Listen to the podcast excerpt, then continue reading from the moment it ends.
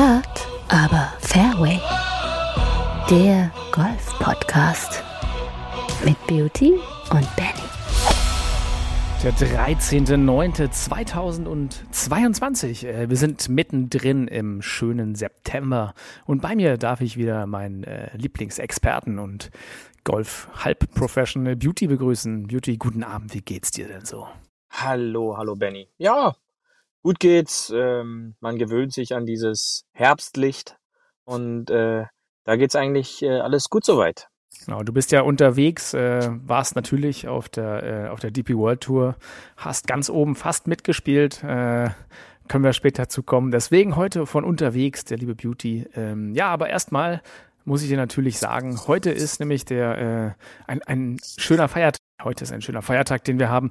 Und heute ist nämlich der äh, Defy äh, Superstition Day, nämlich der wieder dem Aberglauben-Tag. Und ich fand das ganz schön, habe das mal rausgenommen, weil ich äh, dachte, Aberglaube und Golfspiel, da gibt's doch auch viele nette Stories ähm, von den Leuten, die äh, unterschiedliche Schläger mal in den Keller stellen, ähm, wenn die nicht hören. Ne? Gibt's ja so, den Putter, Ja, ja. der war böse, der hat nicht funktioniert, der muss in den Keller. Und äh, der kommt erst wieder raus, wenn er funktioniert. Äh, bis hin zu, äh, habe ich jetzt auch gehört, ähm, gibt es schon Leute, die sich auch hypnotisieren lassen, weil sie den Ball dann besser treffen wollen. Also Golfhypnose scheint ja auch irgendwie so ein Thema zu sein. Also braucht ja auch immer jemand, der dran glaubt. Das, was, was hältst du vom Superstition Day? Welche Superstitions hast du so? Ich glaube, das, da muss man gar nicht so weit gehen, von wegen mit Hypnose oder ähnlichem. Ich glaube, da reicht schon, dass man halt oftmals oder die meisten Spieler immer ihren gleichen Ballmarker benutzen. Ja, ich, ich, das geht ja dann auch schon in diese Richtung, äh, gewisse Bälle immer nur spielen, gewisse Nummern, äh, zu diesen Verrückten gehöre ich ja dann selber auch. Ähm, und dann auch gewisse, gewisse Holztees zum Beispiel mal nur benutzen, ja, oder halt keine, oder nur Plastetees oder wie auch immer. Ich glaube, das geht ja dann auch schon in diese Richtung. Und äh, da gibt es sicherlich spannende Aspekte, die man alles im, oder im Ganzen einfach mal auch betrachten könnte. Ich glaube, die Tourplayer und die Leute, die wir kompetitiver spielen, die haben bestimmt auch so ihre, ihre kleinen Macken, oder? Da, wenn das Lieblingscap nicht dabei ist oder wenn irgendwie der, der ich habe es ja zum Beispiel, wenn mein, wenn mein Lieblingsballmarker, wenn ich den nicht finden kann, also nicht Ballmarker, sondern ich habe so eine Pitchgabel mit integrierten Ballmarker, dann geht's mir ein bisschen schlechter, wenn ich denke, oh, wo ist der? Verdammt, wo habe ich ihn hingepackt? In welche meiner Golftaschen? Aber wenn er dabei ist, dann hat man wieder ein gutes Gefühl. Also ich glaube, so, so der, der ein oder andere Aberglaube, ähm, ja, warum nicht? Dann äh, andere sagen ja auch, man soll immer mit seinem Ball spiel, äh, sprechen. Ne? Also ich weiß, da heißt es so, ey, wenn du Ja. mit deinem Ball nicht sprichst, äh, dann, dann macht er das auch nicht. Und die rufen ihm natürlich hinterher, hey, sit, sit, oh, bleib da, mach dies, bounce rechts. Äh, äh, sprichst du mit deinem Ball, Beauty? Ja, ganz, ganz, ganz selten. Am besten gefallen mir dann immer die Gespräche, ähm, wenn es dann darum geht, ja, geh noch ein bisschen, geh noch ein bisschen, ja, geh. Und dann merken sie, dass der eigentlich zu weit ist. Nein, nein, bleib, bleib, bleib. Und äh, Ja. da, da, da, da gibt's schon die schönsten, die schönsten Dinge auch auf dem Platz äh, zum, zum Punkt Wohlfühlen, was du gerade angesprochen hast. Ist bei mir äh, auch jetzt in den Clubmeisterschaften selbst äh, passiert. Ich habe es geschafft, meine Scorekarten äh, Halter, also so eine so eine Scorekartentasche zu verlieren auf der Runde, weil einfach die äh, Tasche in meinem Golfbag äh, offen gestanden ist. Ja, ja, ja. Und dann äh, hat man schon so ein unwohles Gefühl. Dann läuft man zurück, findet es nicht, kommt zurück zum Ball, spielt bis dahin echt solide, um dann als Dank für die ganze Aufregung erstmal einen Ball ins Aus zu hauen. Äh, da denkt man sich dann halt auch so, hätte ich einfach erstmal das Ding liegen gelassen. Ähm, aber ja, das ist, äh, das ist, glaube ich, äh, oder das kennt jeder. Das ist, glaube ich, auch normal. Und äh, dass dann gewisse Sachen, wenn die fehlen, auch zu Aufregung äh, führen können. Ähm, das ist, glaube ich, Teil des Spiels, ja. Ich habe ja mal im Internet dieses eine lustige Video gesehen von irgendeinem Ami, der äh, vor einem Turnier seinen, seinen Putter geweiht hat mit so Weihwasser, davor gekniet und dann so den Putter so ein bisschen be- beträufelt hat mit dem Zeug. Also ich glaube, der Aberglaube geht schon recht weit. Ich meine, fängt ja an bei diesen geilen Stofftieren, die es gibt, äh, die Leute dann, so die Putter-Cover hat ja selber Tiger Woods, sein Tiger, klar. Ähm, das, das ist ja schon so ein bisschen Aberglaube auch, so kleine Glücksbringer und Talismänner, die gehören ja auch zum Golf irgendwie dazu, oder? Ja, in, in Tigers Fall auf jeden Fall. Äh, Das ist ja eine äh, handgenähte, äh, beziehungsweise ein, ein Cover, was er von seinen Eltern damals bekommen hat, äh, von seiner Mutter, glaube ich, die dann auch noch für jedes Cover, was er selber benutzt, auch noch auf Thai dann so gewisse bestimmte Worte noch mit einnäht oder einstickt. Ähm, den, den Wortlaut, äh, der ist leider gerade nicht parat. Ähm, aber ja, da sind natürlich dann auch so, so gewisse Bindungen, die du dann zum Schläger hast, ähm, die dann auch einfach für dieses gute Gefühl am Tee zum Beispiel beim Driver oder jetzt die spezielle Putterhaube vor einem Putt dann auch noch zum guten Spiel beitragen sollen. Und äh, da hat, glaube ich, jeder so seine, seine Go-Tos. Und, und das finde ich auch einfach wichtig, ja, dass da dann jeder, äh, sag ich mal, so einen Spielraum hat, äh, um kreativ zu werden, äh, was man da schon an, an verrückten Back-Konstellationen dann auch im Laufe der Jahre gesehen hat, wo gefühlt fast jeder Schläger äh, seine eigene, sein eigenes Tiercover hatte. Ja, und ich glaube, dieser, dieser Punkt des, äh, des Covers ähm, ist dann halt auch so ein individueller Punkt für jeden, der dann einfach auch dazugehört. Ja, und da, da sollte man äh, da sollte man auch individuell sein und äh, jedem was, was ihm gefällt. Äh, und sicherlich gibt's auch mal den ein oder anderen Kommentar im, im Flight des Vertrauens, ähm, wie dann so, ein, so eine Tasche aussieht. Ähm, aber das gehört einfach dazu und ähm, das ist ganz, ganz wichtig. Heißt der nicht Frank der Tiger eigentlich? Ich glaube, ich glaube, der hieß genau, ja, ja, richtig, ja. ja. hieß Frank. Ja, ja, Frank. ja aber das, das ist äh, ja zu, zu Höchstzeiten äh, die Huffis, die sich auch schon länger mit dem Thema äh, Tiger Woods und Golfen beschäftigen, der hatte ja sogar Anfang der 2000er, als wirklich so diese Tiger-Hochphase war, hatte der Frank seine eigene Comedy-Show in den Staaten. Er hatte seine eigene TV-Serie, seine TV-Sendung, die so ähnlich wie die Sesamstraße meiner Meinung nach aufgebaut war hatte dieses Cover vom Driver eine eigene Fer Fernsehshow. Genau, mit Patrick Reed als der Bibo-Vogel, der war dabei.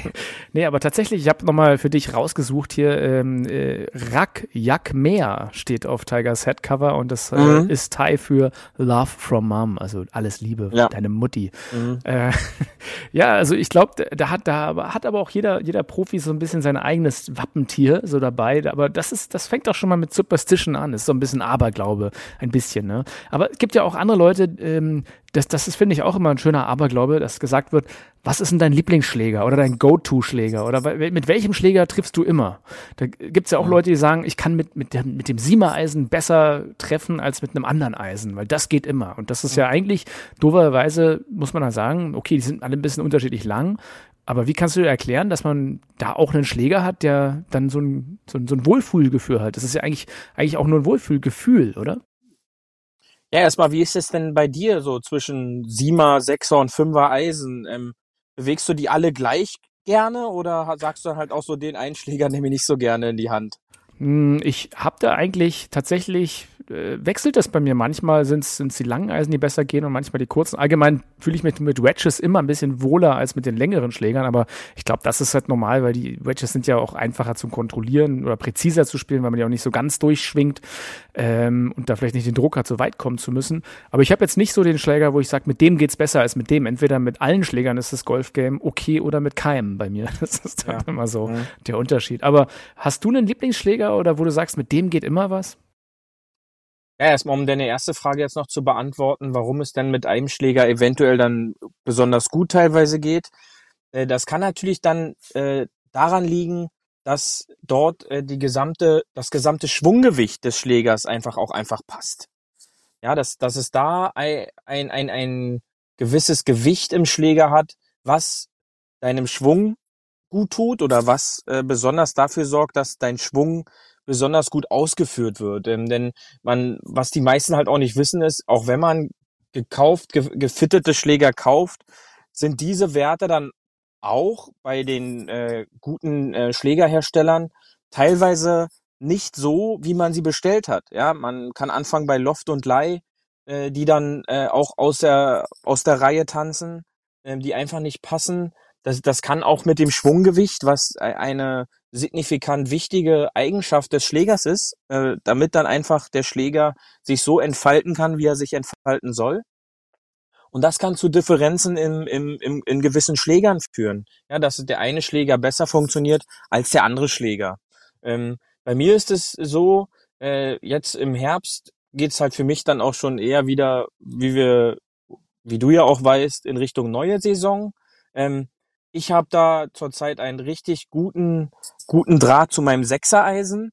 Und äh, das wird in den nächsten zwei, drei Wochen auf Herz und Nieren äh, jetzt tatsächlich untersucht. Da geht's um, um Leihwinkel, um, um Schlägerkopfgewicht, um Schaftgewicht, um Gesamtgewicht, um Schwunggewicht, um dann mich an diesen Eigenschaften so ein bisschen ranzutasten und dann äh, meine Schläger für die neue Saison nächstes Jahr in diesem Bereich, sage ich mal so, einzupegeln, versuchen die ja, Eigenschaften mal. des Sechsereisens äh, hinzubekommen. Also, also könnte ja? das tatsächlich bei, aller, bei allem Abergläuben tatsächlich, wenn man einen Lieblingsschläger hat, der immer geht, auch ein Indiz dafür sein, dass dieser Schläger besonders gute Werte für einen hat und da vielleicht sollte man dann mal gucken, dass man das bei einem Fitter auf die anderen Schläger überträgt?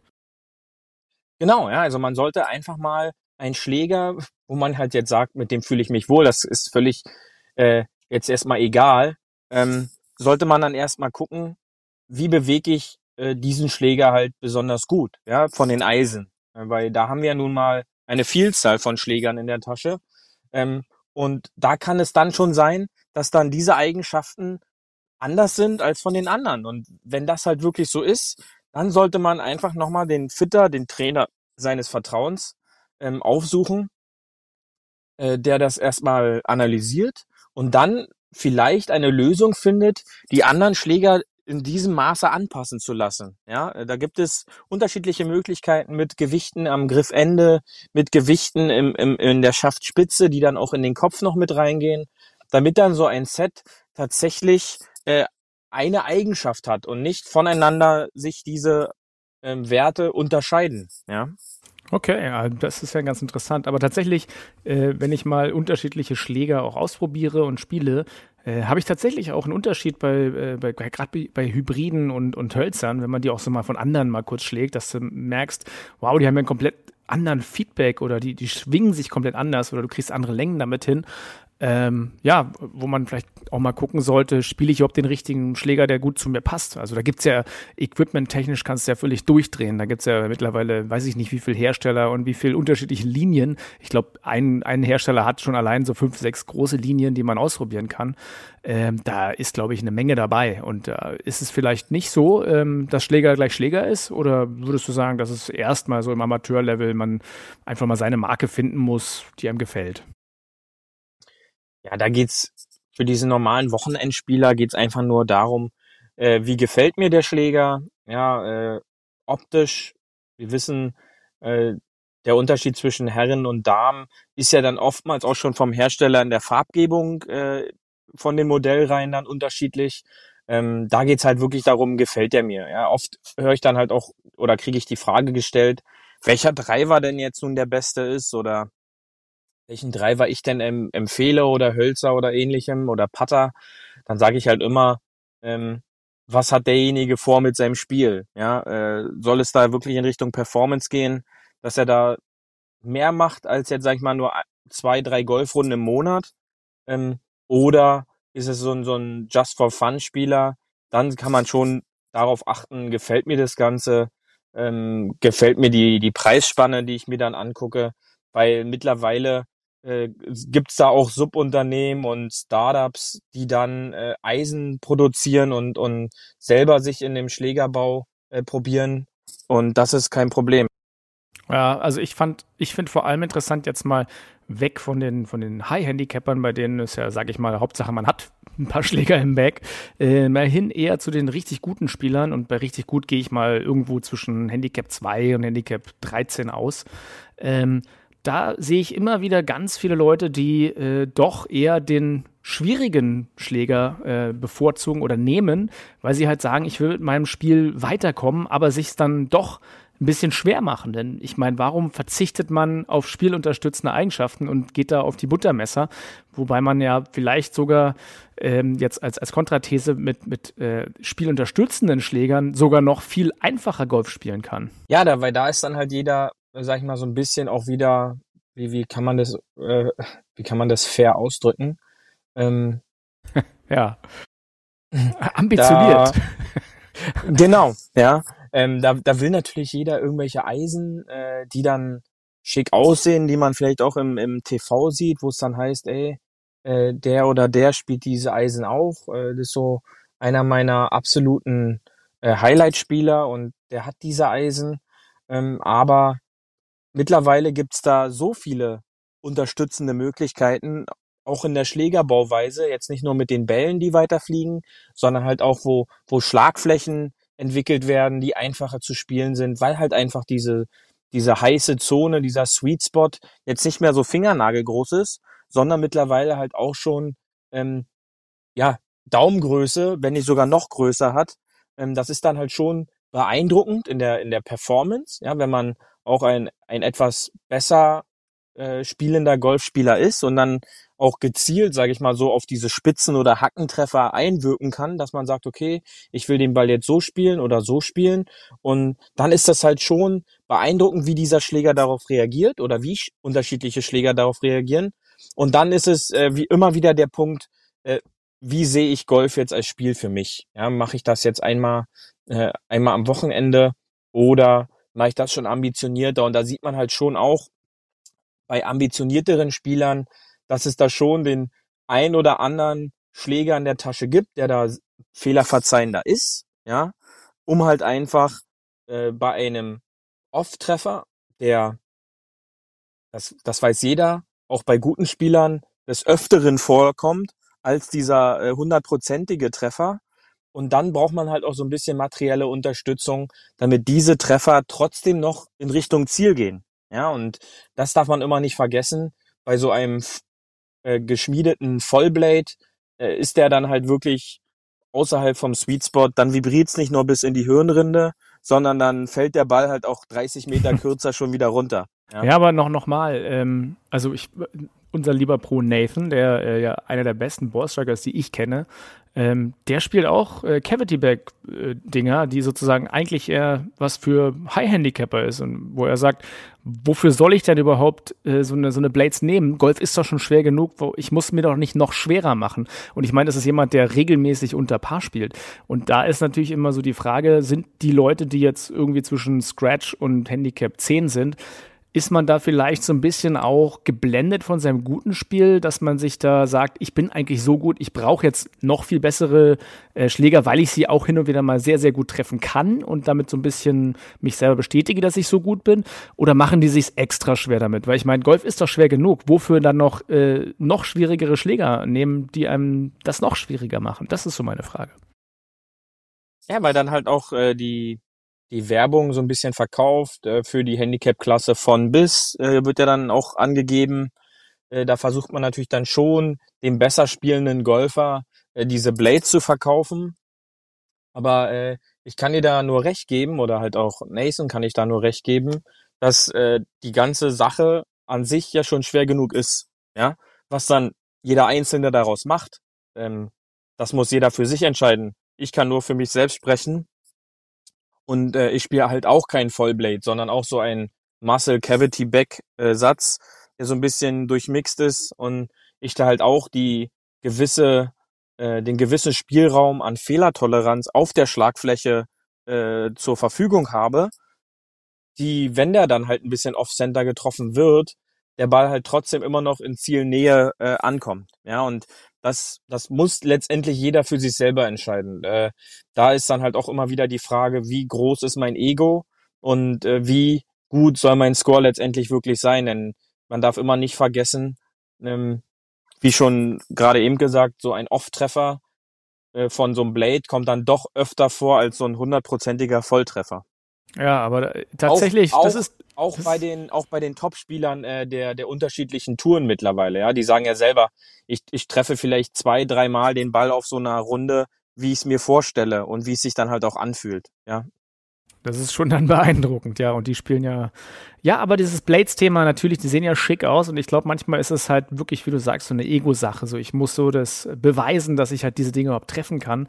Und ich will es mir selber beweisen, dass ich so gut bin und ich will ja eigentlich besser werden. Und dann holt man sich da diese Messer rein und dann hat man nicht jeden Tag seinen besten Tag und äh, ärgert sich. Weil ich, ich habe auch einen Freund, der hat auch so Blades sich geholt und weigert sich ja auch stur, da irgendwas anderes zu nehmen. Er hat gesagt, ja, ich habe jetzt dafür bezahlt, jetzt muss ich die mindestens drei Jahre spielen. Und er sagt, ja gut, das ist äh, dein Ding, kannst du machen. Klar, manche Treffer gehen dann unglaublich gut und unglaublich weit, aber wie du schon sagst, Golf ist ja nicht 100% nur gute Treffer, sondern äh, sehr viele schlechte Treffer, weil halt dann der Schwung irgendwas macht. Oder, äh, und damit halt dann trotzdem weiter gut zu spielen, ist halt, ja, wahrscheinlich am Ende nur so ein Ego-Ding, ähm, wie gesagt, man sieht die, äh, man sieht in der Werbung, wo dann, wie du schon richtig sagst, ist, ist angepriesen für Handicap besser Spieler und ich bin Handicap besser Spieler. Wenn ich dann die schlechten Spieler, äh, die schlechten Schläger, äh, in, in Anführungsstrichen, die unterstützenden Schläger habe, dann ist es ja eine Schande sozusagen. Was es ja gar nicht ist. Es muss nicht immer X, Stiff und Blade sein, ähm, weil sehr gute Spieler schlagen wahrscheinlich auch mit den, ähm, ja, mit den, mit den Rentnerschlägern unglaublich gute Bälle. Ja, natürlich, ja. Also auch, äh, wenn ich mit dem einen oder anderen guten Freund auf der Runde bin und dann diese ähm, absolut fehlerverzeihende PXG-Schläger dann auch mal da aus Spaß gehauen habe, äh, das, da sind dann halt auch mal ganz schnell zwei Schläger Unterschied. Also, dass man so ein Neuner-Eisen tatsächlich so weit haut wie sein Siemer-Eisen eigentlich, ähm, das ist dann schon äh, ein interessantes Gefühl, aber ab einem gewissen Grad dann halt auch einfach nicht mehr zu kontrollieren, ja, auch bei ab einer gewissen Schlägerkopfgeschwindigkeit. Diese fehlerverzeihenden Schläger äh, lassen den Ball oftmals höher launchen bei geringeren Backspin. Und äh, wenn man so gewisse äh, Geschwindigkeiten dann auf den Ball bringen kann, äh, schlägt man dann schon auch vermehrt äh, diese berühmt-berüchtigten Flyer, die äh, der ein oder andere noch nie ge ge geschlagen hat, aber wo so ein Ball dann tatsächlich auf einmal 20, 30 Meter weiter geht als normal. Und äh, das ist natürlich dann gefährlich, wenn ich dann nicht mehr einschätzen kann, kommt da jetzt so ein, so ein Schlag dabei raus oder äh, kommt jetzt wirklich der Schlag, wie er eigentlich kommen müsste? Und das ist halt so ein Punkt, wo ich sage, dass man diese fehlerverzeihenden Schläger ab einem gewissen Grad des Qualitätsspiels nicht mehr spielen sollte, sondern halt auch dort, wie überall, äh, ein Fitting machen sollte. Ähm, sucht das, äh, sucht den Trainer eures Vertrauens, den, den Fitter euer, euren Vertrauens und äh, dann äh, kann man sein Spiel sowieso nochmal auf ein ganz anderes Niveau heben. Da werden einem natürlich diese Blades angeboten, aber auch äh, die normalen Schläger, die etwas fehlerverzeihender sind. Was, was würdest du sagen, äh, bis, bis welcher Spielstärke, und ich sag mal, wir, wir messen ja gerne Spielstärke in durchschnittlicher, äh, durchschnittlicher Runden, äh, Rundenscore und in Handicap. Also ab welchem durchschnittlichen Rundenscore sollte man sich denn überlegen, äh, ja, einen gemischten Satz aus äh, Cavity und Blade zu holen und ab, ab welcher Spielstärke sollte man dann eher die maximal äh, Filler unterstützenden Dinger holen? Also was sagst du, was ist da so eine Grenze? Eine Nummer, komm, gib mir mal eine Nummer. Das will ich gar nicht beurteilen und auch, auch, gar nicht auch gar nicht vorgeben. Also wenn also als jemand, Richtwert, wenn jetzt äh, jemand mal sagen würde, was bin ich für eine Spielstärke, was soll ich mir denn holen? Soll ich mir eher so mal gucken, ja, einfach nächste ja, ja. Saison vielleicht irgendwas also, Gutes, Fehlerunterstützendes zu holen?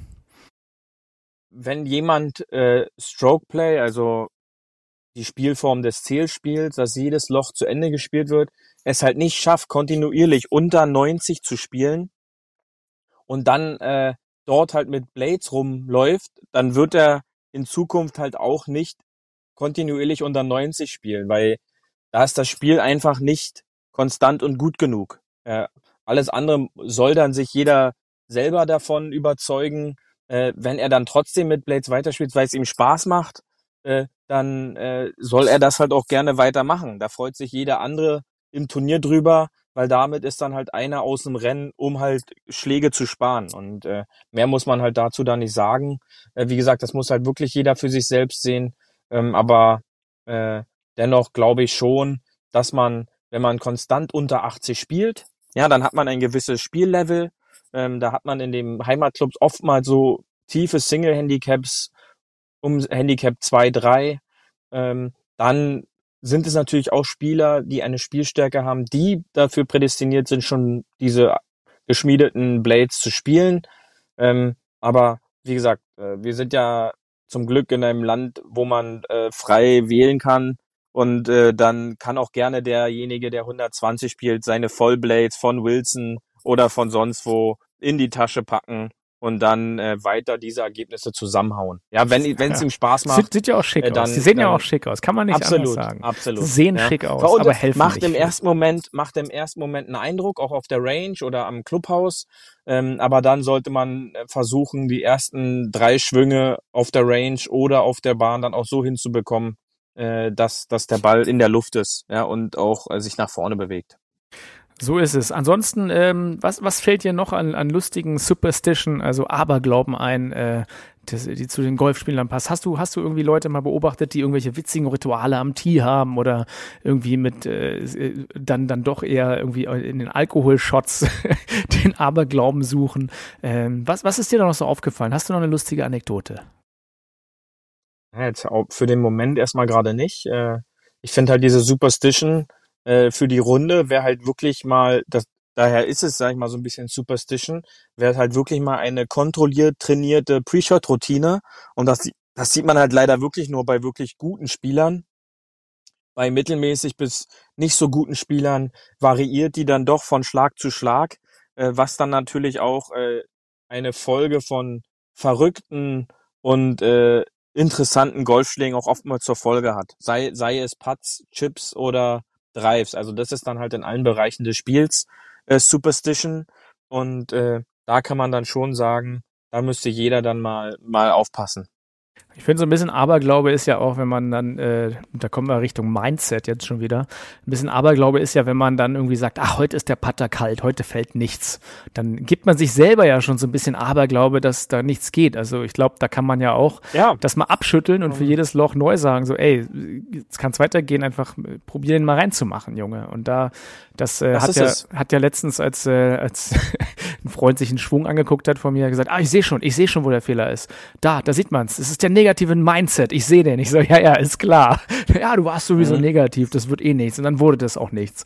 Also vielleicht ist das ja so ein Aberglaube, den man abschütteln sollte, dass man dann sagt, heute, heute wird's bei mir nichts oder heute, heute bin ich nicht gut drauf. Sondern einfach zu sagen so, hey, nee, ich, äh, lass das mal los, diesen Aberglauben und äh, denk nicht dran, dass ein Schlag meine gesamte Runde äh, beeinflusst. Einmal das und auch ein ein verdammt guter Spieler, mit dem ich äh, vor kurzem zusammengespielt habe, ähm, redete sich quasi ab der dritten Spielbahn schon ein, dass er ja nachher noch die gefährliche Zwölf spielen muss, äh, wo er, wo er oftmals auch rechts ins Ausgedrived hat und das ging dann halt so von Loch zu Loch, ähm, war quasi nur noch dieser Abschlag das Thema und äh, ist ja jetzt keine Überraschung, wenn ich dann sage, dass wo der Abschlag an der 12 dann halt auch gelandet ist. Lass mich raten, auf dem Grün? Nein, er hat, äh, er hat es natürlich dann geschafft, seinen Körper die gesamte Runde darauf zu programmieren, dass der Ball halt gerade rechts ins Ausgeht. Und äh, genau dieser Schlag wurde dann halt auch äh, angeboten, ja. Ja, aber das ist, das ist tatsächlich ein Aberglaube, den viele haben, äh, wenn sie halt ihren Heimatkurs spielen oder irgendwas, dass sie halt die, den so gut kennen, dass sie genau wissen, auch nach einem Pattern haben, sagen, also ich habe oft dahin geschlagen oder gestanden, weil die T-Box ausgerichtet ist oder ein Wasser ist oder ne, Wasser zieht ja Bälle an oder lenkt sie automatisch natürlich ab, wenn man weiß, dass es da ist. Ähm, ja. wes weswegen ich das ja so geil finde, wenn man einen neuen Platz spielt, den man überhaupt nicht kennt und einfach teilweise die besten Schüsse da produziert, weil man gar nicht sich bewusst ist, der Ball überall ins Ausgehen könnte, ne? Das ist es. Also es ist auch, äh, wenn ich eine Einspielrunde mache, lasse ich teilweise sogar die T-Shots weg ähm, und gehe dann halt wirklich nur äh, ums Grün rum zum, zum Chippen, zum Putten, um halt dafür ein Gefühl zu kriegen, aber halt jetzt gar nicht äh, mir irgendwelche T-Shirts anzuweihen. Dann denke ich mir so, ähm, alles schon vorgekommen in der Proberunde, an einer Bahn einen Drive gehauen, was eigentlich komplett irrsinnig ist, in, in, strategisch gesehen. Und er landete natürlich dann auf dem zweimal drei Meter Plateau, äh, was da zur Verfügung war, äh, umgeben von Bunkern, ein Wasserhindernis oder ähnlichen. Und am nächsten Tag war man natürlich der Meinung, dass man diesen Schlag reproduzieren kann. Und äh, er endete dann quasi im, im Nirvana und äh, ein, ein schlechter Score-Ergebnis war dann äh, die, die logische Konsequenz, ja. Also da auch mal ein bisschen Aberglaube abschalten und vielleicht die Bahn vergessen. Und selbst wenn man immer rechts ausschlägt, äh, vielleicht mal rangehen und tatsächlich ein bisschen weiter links zielen oder tatsächlich äh, einen anderen Schläger nehmen. Das hilft ja auch manchmal. Genau, ja, also die, die komplette Lochstrategie zu über, überprüfen. Ähm, auch äh, einer, der, der einen extrem langen Ballflug auch hat, wäre ohne Probleme die Variante mit dem Dreier Eisen dort gewesen. Ähm, aber gut, das muss dann halt der Driver sein und äh, der Driver war dann weg. Dreier also, sowas habe ich gar nicht im Bag, ey.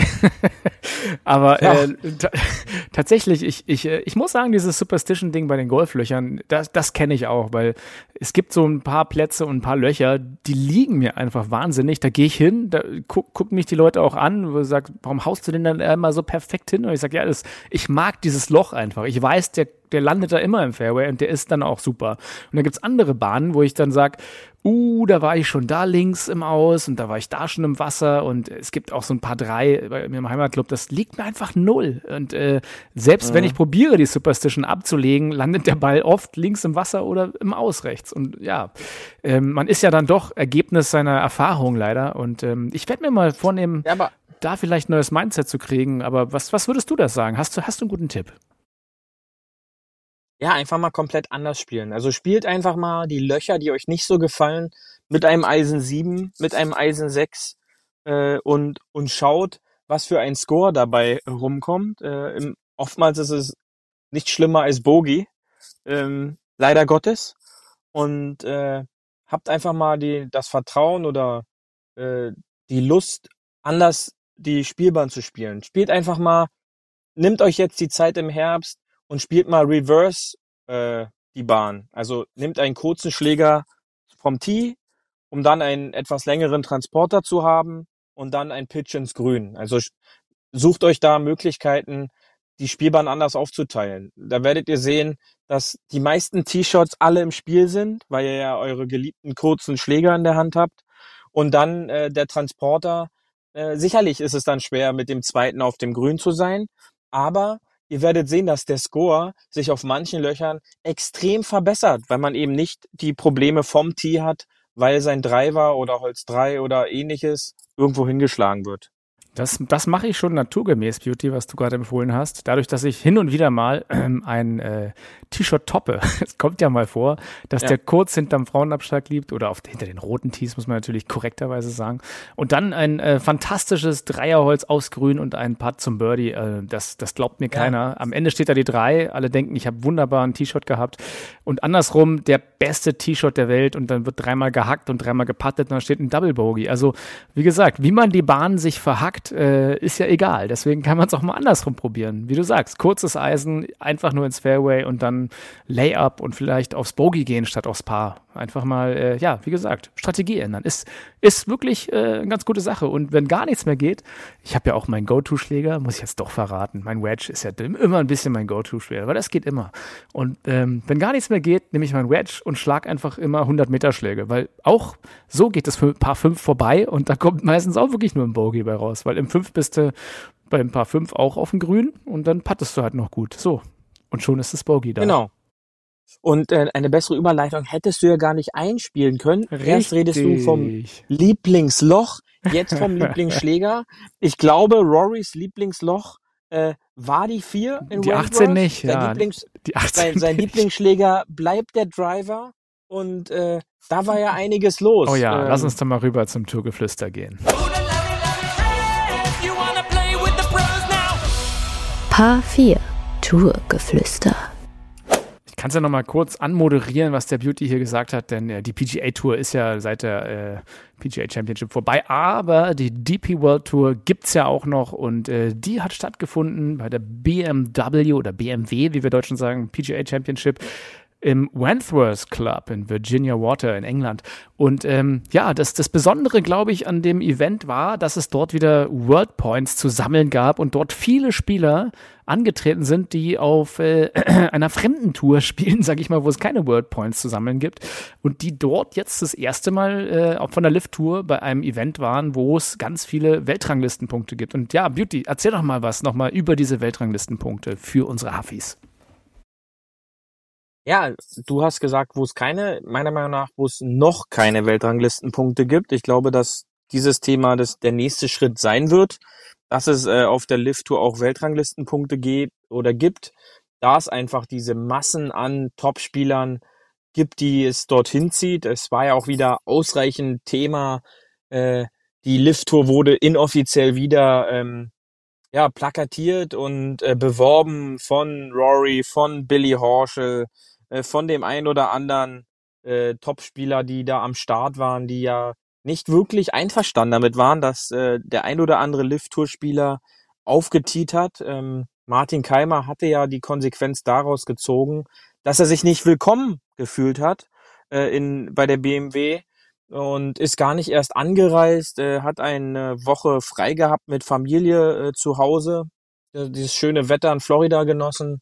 Ähm, und da war einiges wieder los. Ja, es gab so ein paar Videos, so ein bisschen kontroverse auch im, im, im Vorbericht, dass es da wohl äh, hitzige Diskussionen auf dem Puttinggrün zwischen Ian Poter und Billy Horschel gegeben haben soll, ähm, dass äh, Rory wieder, äh, er lässt ja mittlerweile keine Pressekonferenz mehr aus, um irgendeinen Kommentar abzugeben, also einen besseren Werbepartner. Wir haben es letzte Woche schon besprochen, als äh, den Herrn McElroy gibt's ja da quasi gar nicht. Äh, der, ich weiß nicht, ob er inoffiziell Werbegelder auch von Greg Norman mittlerweile bekommt. Ähm, aber äh, da hieß es ja, naja, die Lift-Tour-Spieler werden ja am Sonntag müde sein, da es ja über 72 Loch geht. Ja, das kennen die ja gar nicht ähm, mehr, ne? Nee, die genau. Ja immer nur äh, zwei, da hat dann, Tage. Da hat dann äh, die Queen äh, nicht mitgespielt.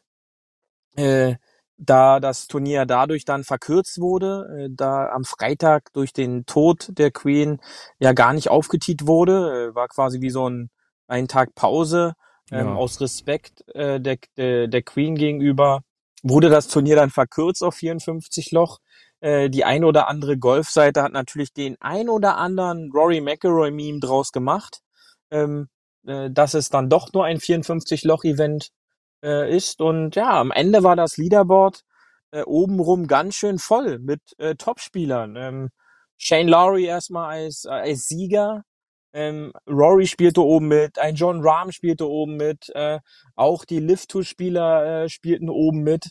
Ähm, ein, ein spannender, finaler Tag am Sonntag. Und ich glaube auch durch diese, ja, hitzige Debatte, durch diesen, durch diese, die, diese Duelle, die da so ein bisschen aufgemacht werden, auch, glaube ich, ein, ein spannendes Turnier vor Ort. Ja, ich glaube, man konnte die, die Hitze gegenüber oder gegeneinander konnte man, glaube ich, schon spüren.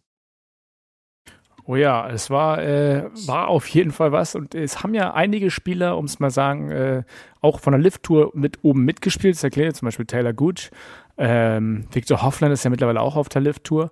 Ähm, Patrick Reed war auch sozusagen oben mit dabei. Ähm, wie gesagt, es, es, war ja ein bisschen tragisch aus irischer Sicht, schön und tragisch, denn Shane Lowry hat das Ding gewonnen ähm, vor Rory McIlroy mit, einer, mit, mit einem Punkt vor.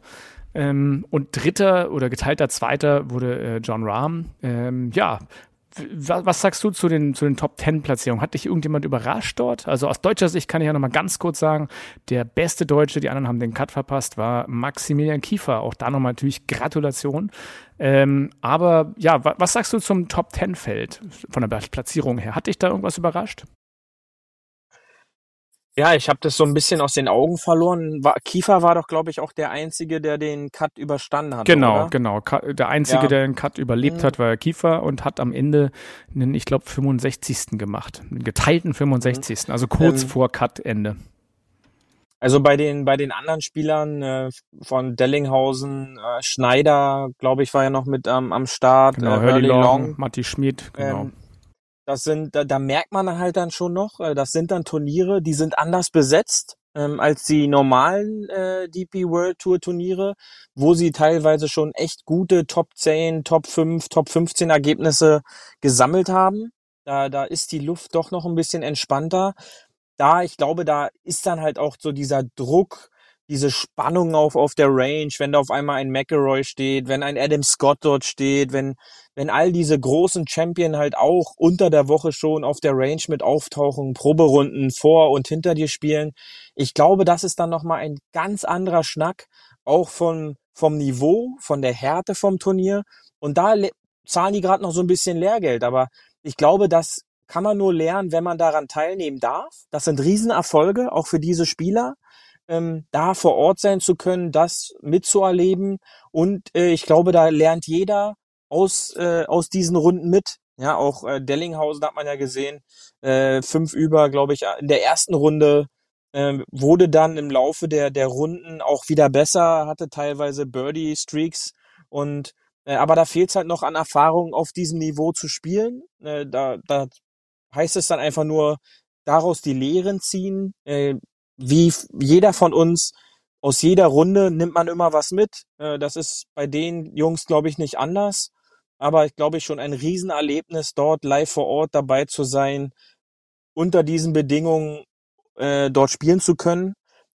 Dieses Publikum soll ja auch jedes Jahr ein Highlight des Jahres sein, fachkundig, klatschen nicht bei jedem Schlag, wo sie wissen, dass es jetzt nicht so ein Topschlag war.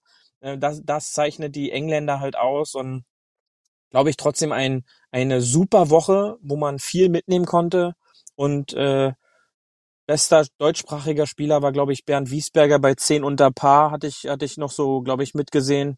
Ähm, und, und sonst, sicherlich, die deutschen Wochen werden wieder kommen äh, in den nächsten Wochen, wenn die Felder wieder etwas dünner sind, wenn die McElroys und so dann nicht mehr so am Start sind und ihre Pause nehmen vor den Finalturnieren. Und, und dann wird sich das zeigen, ja. Und da sind unsere Deutschen dann hoffentlich wieder auch unter den Top 20 besser vertreten. Ja, der, äh, du hast schon recht, deutschsprachige Spieler, muss man ja immer sagen. Die Österreicher sind ja auch deutschsprachig.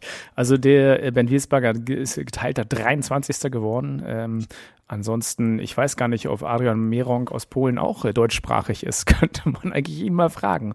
Ähm, nee, aber tatsächlich, du hast total recht. Und deswegen äh, war ein spannendes Event. Lass uns doch weiter eine Runde äh, auf die Terrasse gehen, denn hier nähert sich schon wieder das, äh, das Herbstende ja, dieser ich, Folge. Ich muss, ich muss mich auch beeilen. Ich muss mich auch leider beeilen. Ja, dann schnell auf weißt, die Terrasse. Ganz schnell ja, auf die Terrasse. Schnell auf die Terrasse. Genau.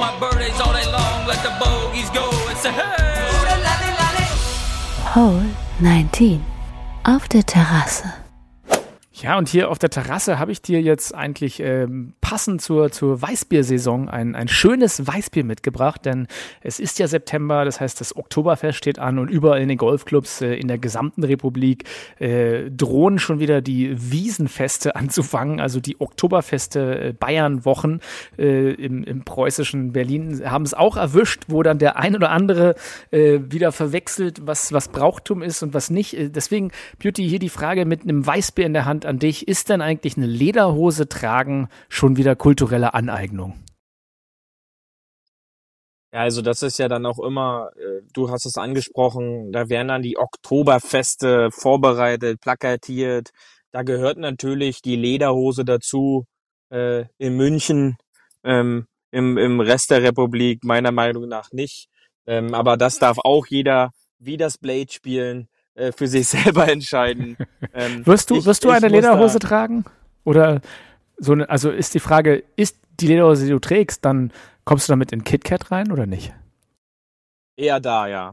Eher da, oder? Es ist keine, keine Wiesenlederhose, sondern so eine schöne Volllederhose, eine schwarze von Mr. B Natürlich, aus Schöneberg. Ja. Klasse. klasse. wie man, wie man auch lernt, da, da vorher im, ins Babypulver, äh, ins Baby, Babypuder rein, äh, so ein bisschen panieren und dann setze ich auch die Lederbuchse richtig an, ja. Hat Till Schweiger nicht gesagt, man soll reinpinkeln? Ach, ich weiß auch nicht. Nee, aber tatsächlich, also äh, deswegen mit diesem Weißbier, was ja bei uns in, in Berlin nicht Weißbier, sondern Hefe heißt oder Kristall oder ich weiß nicht, was man dazu noch sagt, ähm, stoße ich mal mit dir an und mit einer äh, zünftigen Brezen oder Brezel, wie wir hier sagen, verabschiede ich dich aus der Folge und äh, wir hören uns nächste Woche wieder. Du hast natürlich natürlich wie immer die letzten äh, Zeilen der Folge und bitte stimm jetzt nicht gleich wieder ein Volkslied wie Layla an, ja? Deswegen, also bis nächste Woche. Nein. Nein, ich hoffe natürlich, äh, die Huffis genießen noch äh, diese Jahreszeit. Ähm, der Winter naht, ja, äh, wie man so schön in einer erfolgreichen Serie gesagt hat. Ähm, und man sollte die Zeit jetzt noch nutzen, geht raus, geht spielen und äh, ruhig auch mit euren Blades. Viel Spaß dabei und wir hören uns nächste Woche wieder. Tschüssi. Das war hart, aber Fairway. Wir hören uns nächste Woche. Bis dahin, ein gutes Spiel und immer schön auf dem Fairway bleiben.